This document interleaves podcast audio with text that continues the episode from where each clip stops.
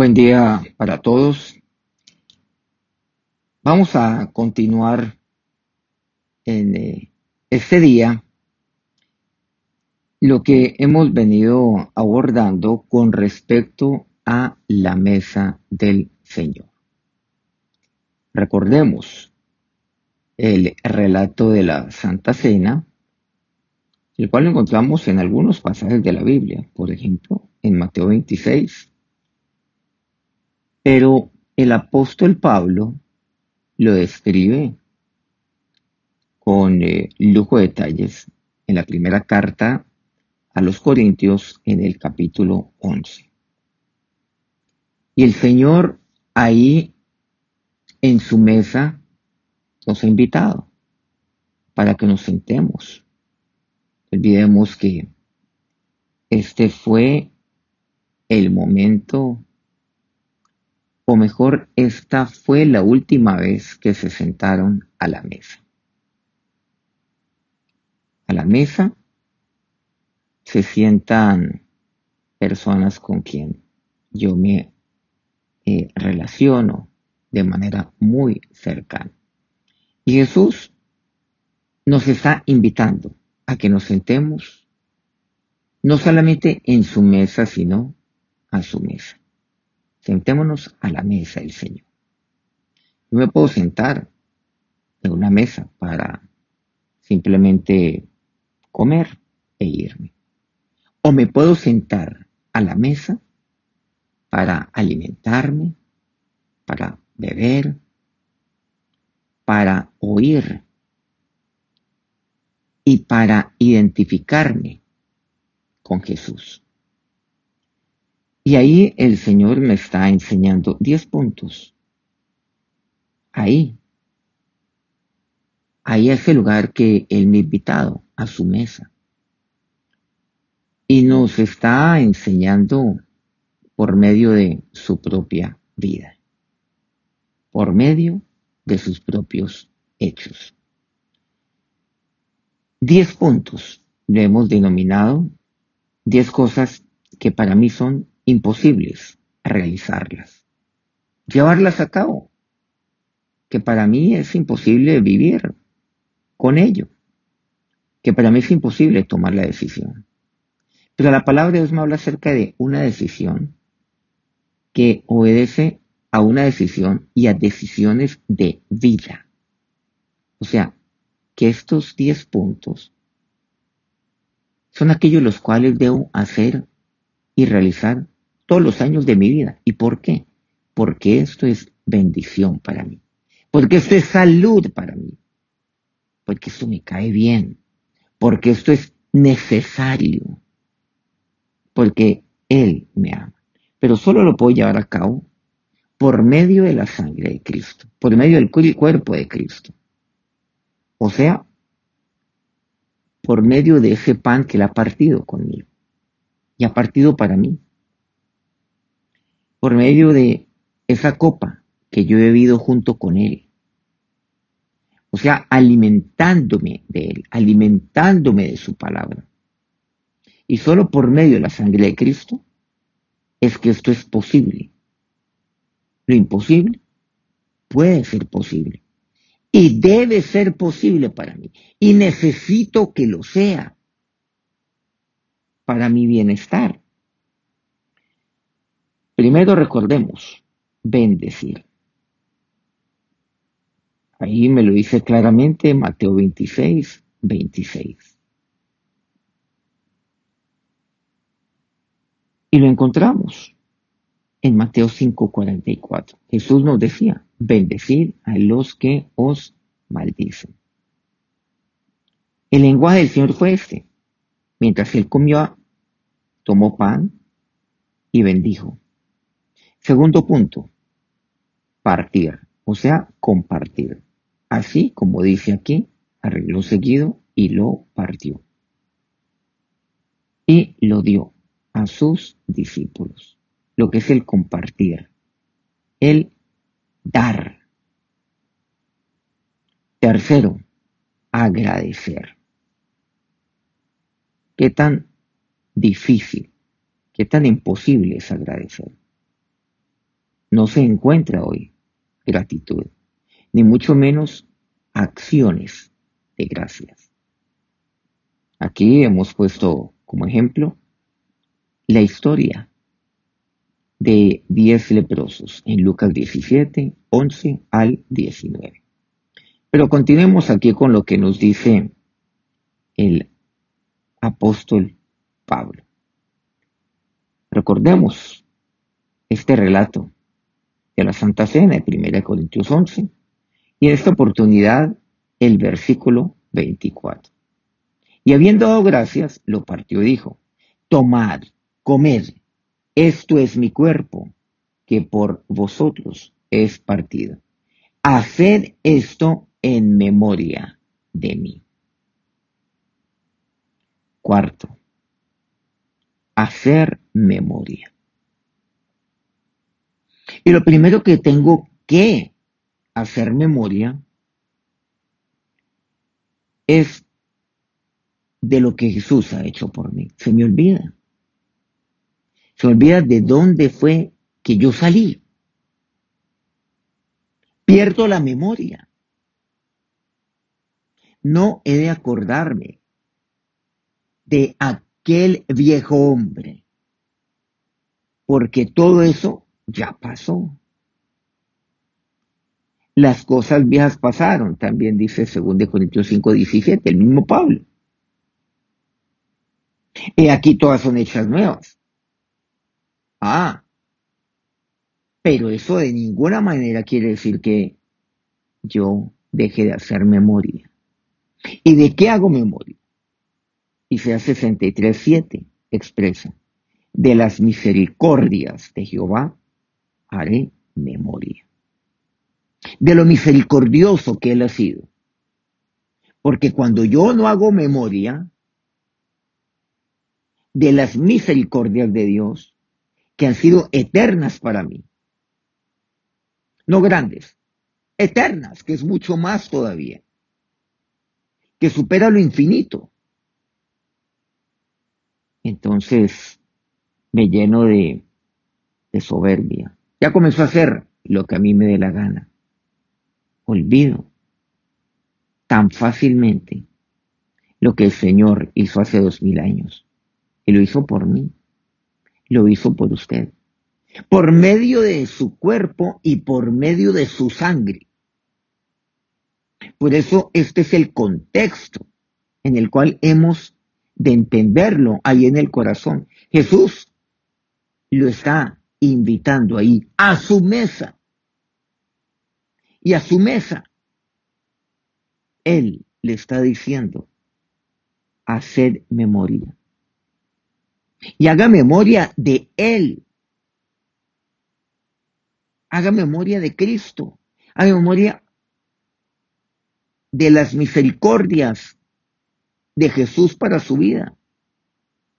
De aquellas misericordias a partir de el cuerpo que fue partido por mí, de la sangre que por mí, por usted, fue vertida. Qué tan fácil es olvidar. Pero lo que hago es más bien acordarme de mi viejo hombre, pero no de las misericordias de Dios en mi vida. Hago todo lo contrario. ¿De dónde fue que Dios me tomó? ¿Cómo fue que Dios, como decimos, me dio la mano? Pero Dios no me dio la mano. Hoy en día uno dice, es que hay muy poca gente que me da la mano y cuando yo estuve en crisis nadie me dio la mano. Jesús le dio a usted sus dos manos y esas manos fueron abiertas. Y ellas fueron perforadas por usted. Eso es lo que Jesús ha hecho. Haga memoria de ello, de quien entregó sus manos por usted. Y más que sus manos, su vida por usted. Y lo levantó y lo sacó.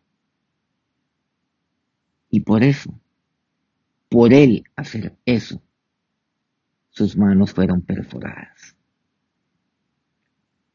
Haga memoria de ello. Haga memoria del bien de Dios sobre su vida, de las misericordias de Dios. Pero aquí lo podemos inclusive ampliar a manera de aplicación también para nuestra vida en cuanto a nuestro entorno concierne. Haga memoria de aquellas personas que le han hecho bien.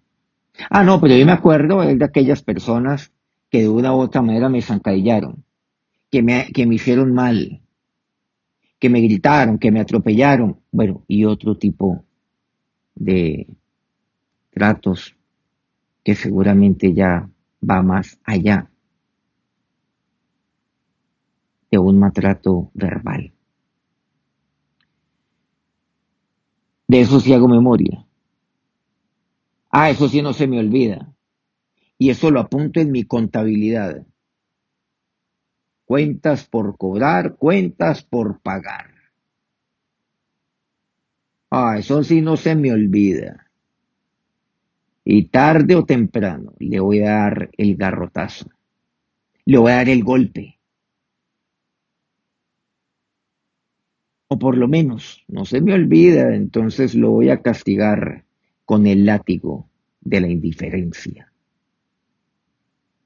Y voy a emplear un arma poderosa para hacerle daño el resto de su vida, la lengua. La más de todas, la más venenosa. De eso sí me acuerdo. Pero no me acuerdo de las misericordias de Dios y no me acuerdo de aquellas personas que de una u otra manera eh, me han hecho bien. Ahí sí me tendieron la mano. Me refiero a las personas. Cristo, muchísimo más que eso. A esas personas que no lo dejaron solo, sola, que lo ayudaron, o que le dieron una oportunidad, una oportunidad de, de iniciar, de comenzar a hacer memoria. Naturalmente que todo esto va ligado, quiero decir, un punto con el otro, con los diez. Claro, porque cuando yo hago memoria, yo le agradezco. Cuando yo hago memoria de quién fue el que me sanó, yo vuelvo como aquel leproso, solo uno de diez, yo vuelvo. Le doy la gloria a él y doy testimonio público. Y le agradezco cuando yo vuelvo. ¿A quién? A Cristo porque entonces yo voy ahí en el camino y cuando voy en el camino veo que soy sano. Y soy sano porque ¿quién me sanó? Jesús. Hago memoria. Aquellos nueve leprosos restantes. Oiga, qué memoria tan corta. Qué horror. Pero aquellos nueve leprosos representan la memoria hoy de hombres, de mujeres. ¡Qué memoria! Los seres humanos nos diferenciamos solamente de los animales. En muchos aspectos. Entre ellos, obviamente, que tenemos un cerebro. Que pensamos, que hablamos. Bueno, seguramente, claro, también sabemos que los animales eh, tienen, tienen una manera de comunicación admirable, muchos de ellos también tienen un cerebro, naturalmente no como el nuestro. Y, y vemos que animales que, que nos enseñan, que tienen más memoria que los seres humanos. Yo he llegado a esa conclusión. Animales que nos enseñan animales agradecen más a quien les ha hecho bien que las personas. ¿No se ha dado cuenta que así es? Hágale bien un animalito. Él no se le olvida. Y siempre lo va a recibir con, con alegría a usted. Siempre. Siempre va a estar allí. Y lo va a recibir acompañándolo. Nosotros tenemos una naturaleza, una naturaleza tan terrible, que solamente puede que me, me permite romper eso, esa herencia de ingratitud, de amnesia, esa herencia de maldecir a todo el mundo, de hablar mal, esa herencia del egoísmo, de no partir, de no compartir.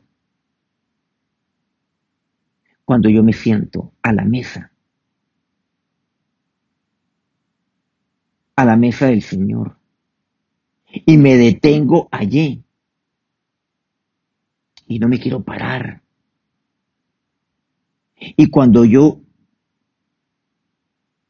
me identifico con el cuerpo de Cristo, y con la sangre de Cristo. De lo contrario es imposible.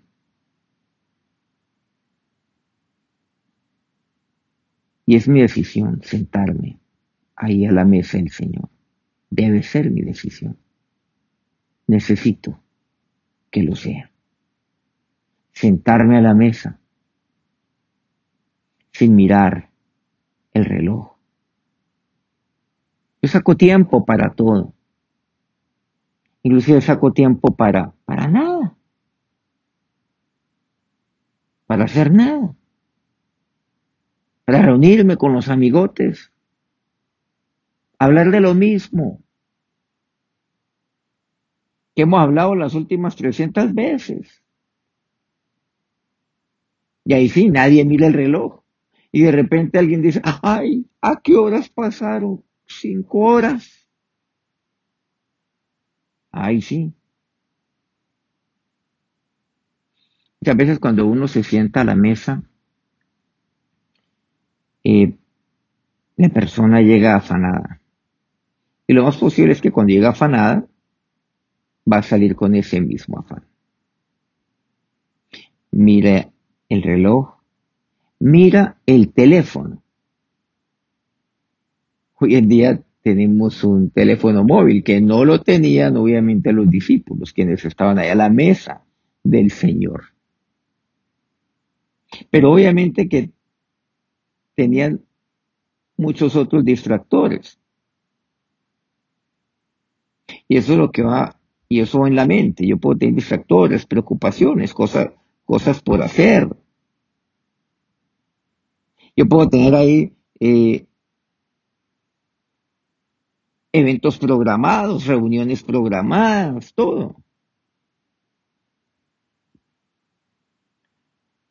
Y entonces digo que estoy ocupado, tengo ocupaciones. Pero cuando entonces me, me, me, siento a la mesa del Señor, en su mesa, sí. Pero sentarme a su mesa. Él quiere compartir conmigo. y sentarme ahí sin eh, mirar nada. Mensajes que han llegado sin mirar el tiempo, sin afán. Porque el que se afana cuando está con el Señor va a vivir afanado ocupado todo el resto del día. Pero el que se sienta a la mesa del Señor va a vivir tranquilo. En medio de sus ocupaciones, las va a realizar. Va a llevar a cabo toda su agenda durante el día. Va a poder compartir con su familia. Hacerlo sin afán también. Por eso dice la palabra de Dios que por nada debo estar afanoso. Ni por el pan que como, ni por lo que bebo, ni por lo que he visto. Porque ahí, a la mesa del Señor, el todo me lo provee. He de hacer memoria. Haga memoria. ¿Y por qué no apuntar allí un papel, un lápiz? Con ello. Primero, haga una lista por el cual usted debe agradecerle a Dios, a Jesús. ¿De dónde Dios lo sacó? ¿Cómo era usted? Y ahora, no, es que yo maltrataba verbalmente, Dios me sacó de eso. Me sacó ese, ese fango tan horrible de la irascibilidad. Dios me sacó de, de una dependencia con el alcohol.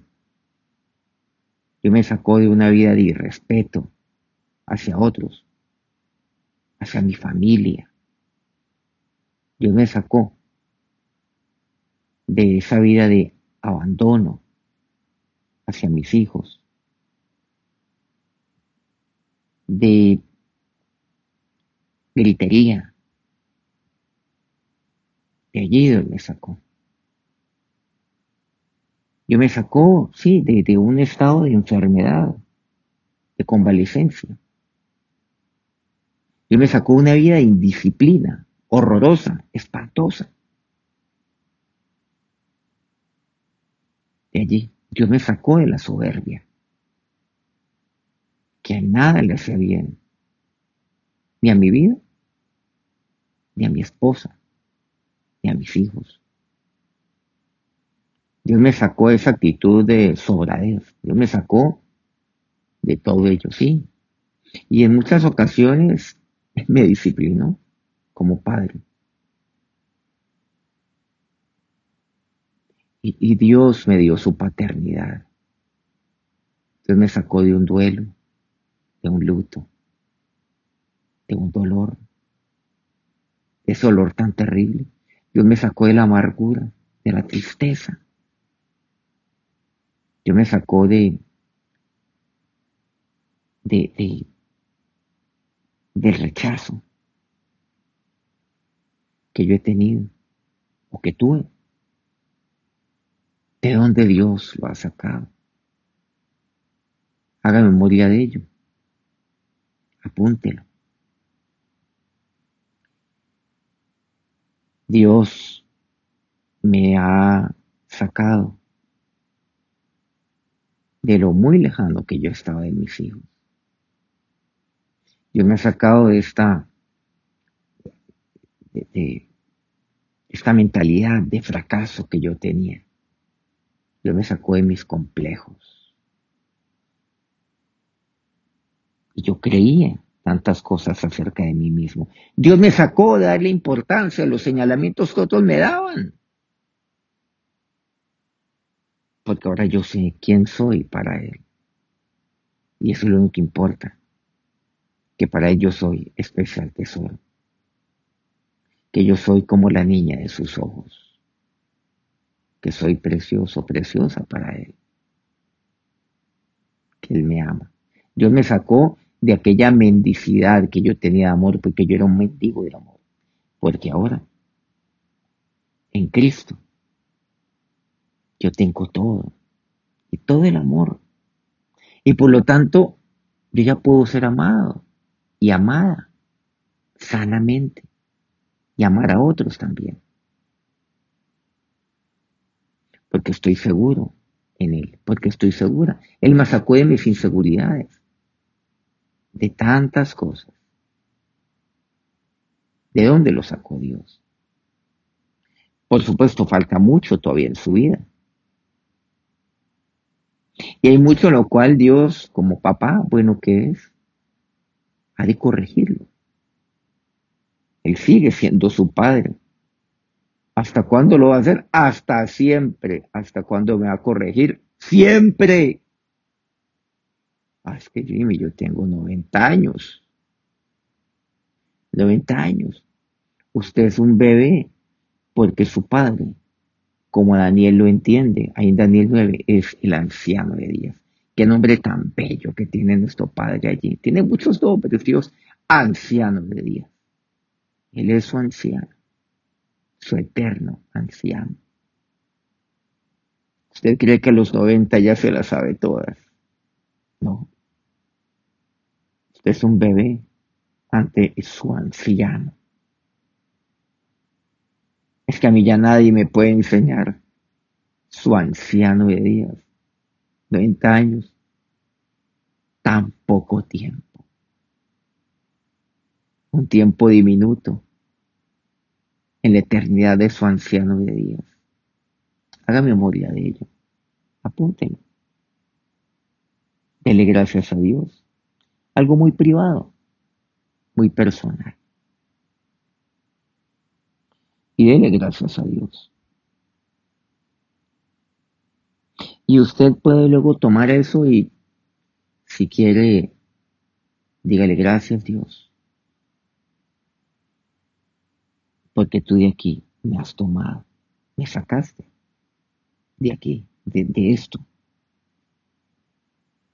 Dile gracias a Dios y, como es un tema muy personal, eh, seguramente es posible que alguien que no le interesa o no debe eh, lo encuentra pues en oración. En un lugar seguro por supuesto. Y quémelo. Quémelo diciéndole gracias Dios. Gracias gracias. Y lo hago ya con gratitud donde hay gratitud hay alegría ahí no hay dolor no no puedo haberlo. No lo hay. Porque Jesús experimentó dolor para que usted experimentara sanidad, para que usted experimentara salud, alegría, amor, gozo, paz, paciencia, en fin, todo aquello que viene del Espíritu. Él no vino para que causar dolor, remordimiento, no. No es remordimiento, es arrepentimiento. Pero usted ya se arrepintió. No, ahora, yo le pido es que haga memoria y le agradezca a Dios. Y le agradezco, yo quiero todo esto para mí. Yo quiero vivir todo esto. Por eso yo me siento a tu mesa. Y todos los días quiero sentarme a tu mesa. Siempre. Haga eso. Luego quémelo en gratitud y gracias a Dios porque de aquí me sacaste. Y todo esto fue cubierto por tu sangre, porque yo he bebido de la copa, porque yo he comido de aquel pan. Igualmente, una lista de aquellas personas que le han hecho bien. Se han desconectado hoy por medio de las redes, por medio de la tecnología. Es posible que las encuentren. Mándele un mensaje si quiere interno y dele gracias. Dele gracias. Hágalo. Ya mira, eh, después de 30 años, me acuerdo y te doy gracias. No, no olvide eso. Y dele gracias a esa persona. Usted se va, usted se va a sentir tan bien. Eso es una experiencia tan maravillosa. Ah, pero es que a mí nadie me agradece. Es que eso no dice la Biblia. Recuerde a otras personas el bien que usted les ha hecho. No, esa no es la mesa del Señor. Siéntese a la mesa del Señor para hacer esto. Hágalo. También oración. Haga una lista contáctelos, llámelos y no les diga nada más. Solo exprésele su gratitud. Y dígales que ustedes no lo olvidaron. Y solamente cuando usted los llama va a sonreír, cuando usted les escribe. Va a causar seguramente sorpresa. Hágalo. Hágalo ahí, apoyado sobre una mesa. ¿Cuál mesa? La mesa del Señor. La mesa a la cual Él lo ha invitado. Que Dios los bendiga.